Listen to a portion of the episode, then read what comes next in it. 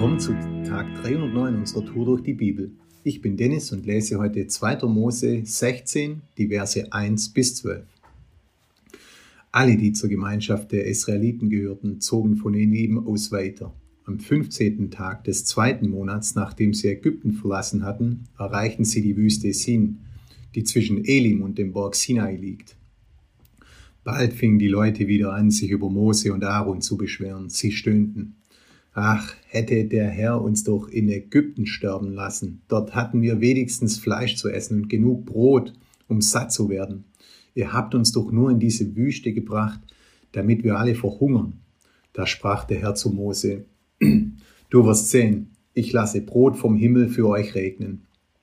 Die Israeliten sollen morgens losgehen und so viel einsammeln, wie sie für den Tag brauchen, mehr nicht. Denn ich will sie auf die Probe stellen und herausfinden, ob sie mir gehorchen. Aber am sechsten Tag sollen sie doppelt so viel einsammeln wie sonst, um es für sich zuzubereiten. Darauf sagten Mose und Aaron zu den Israeliten, Heute Abend werdet ihr erfahren, dass der Herr es war, der euch aus Ägypten herausgeführt hat. Und morgen früh werdet ihr mit eigenen Augen seine Herrlichkeit sehen. Er hat eure Vorwürfe gehört, denn wir sind denn wer sind wir schon, dass ihr euch über uns beschwert? Damit lehnt ihr euch nicht gegen uns auf, sondern gegen den Herrn. Trotzdem wird er euch abends Fleisch zu essen geben und am Morgen Brot genug. Er hat gehört, wie ihr ihn anklagt. Euer Murren richtet sich ja nicht gegen uns, sondern gegen den Herrn.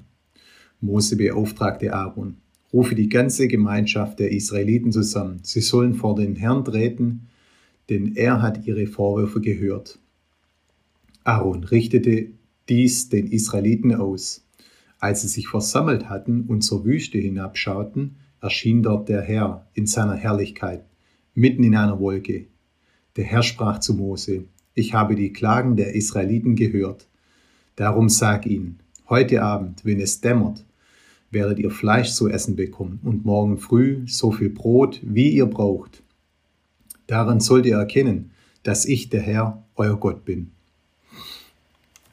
Euch geht es bestimmt genauso. Und wenn man das liest, denkt man so, oh Mann, jetzt jammern die schon wieder. Und die Israeliten waren gerade mal anderthalb Monate unterwegs, mega Wunder erlebt. Kurz davor liest man noch, wie Mose das Meer geteilt hat und jetzt regen die sich wegen Essen auf. Das ist so, als habe ich mir so vorgestellt, als ob Jesus so einen Moonwalk auf dem Wasser macht und du drehst dich so rum und zuckst gelangweilt mit den Schultern und ja, und das ist halt wie in so einem ehemaligen Urlaub, wo jedes Jahr immer sonniger wird und ganz ohne Streit der Geschwister und das Meer wird immer sauber, der Himmel immer blauer und die meinen noch so, ach, ich, mir wären doch lieber Sklaven, da hat man wenigstens Fleisch zu essen. Und man liest es so kopfschüttelnd, aber merkt dann, hoppla, ich bin doch eigentlich gar nicht so anders. Wie schnell vergessen wir, was Gott für uns getan hat. Wie schnell versuchen wir jemand anders für unseren Unmut verantwortlich zu machen.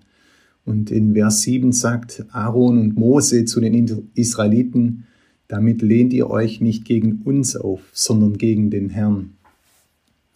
Und ich weiß nicht, ob ich jetzt für jeden spreche, aber wie schnell versuchen wir Dinge selbst in die Hand zu nehmen, anstatt im Gebet Gott darum zu bitten und ihm auch zu vertrauen. Und das ist meistens alles einfach, wenn es uns gut geht. Aber in der Wüste sieht die Welt schon wieder ganz anders aus. Und wie manche von euch wissen, bekommen die alle das Brot, wie man als zumindest mal Leser vermutet, und klare Anordnungen, nur so viel für einen Tag zu sammeln. Und natürlich halten sie sich auch da nicht daran und was dann wieder zu Unmut und Gottes Zorn führt. Und da fällt es einfach am, am Vertrauen. Und diese Geschichte ist so herausfordernd und das ist wirklich nicht einfach, vor allem wenn man anderer Meinung ist.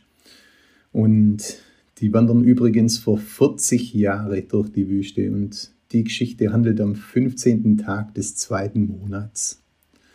Und ich finde, man kann sich leider viel zu gut mit den Israeliten in dieser Geschichte identifizieren und ich hoffe, es öffnet euch auch etwas die Augen, wirklich Vertrauen in den Herrn und unsere Gemeindeleitung zu stecken. Und heute ist ein guter Tag für einen guten Tag. Lass sein Wort in deinem Alltag praktisch werden.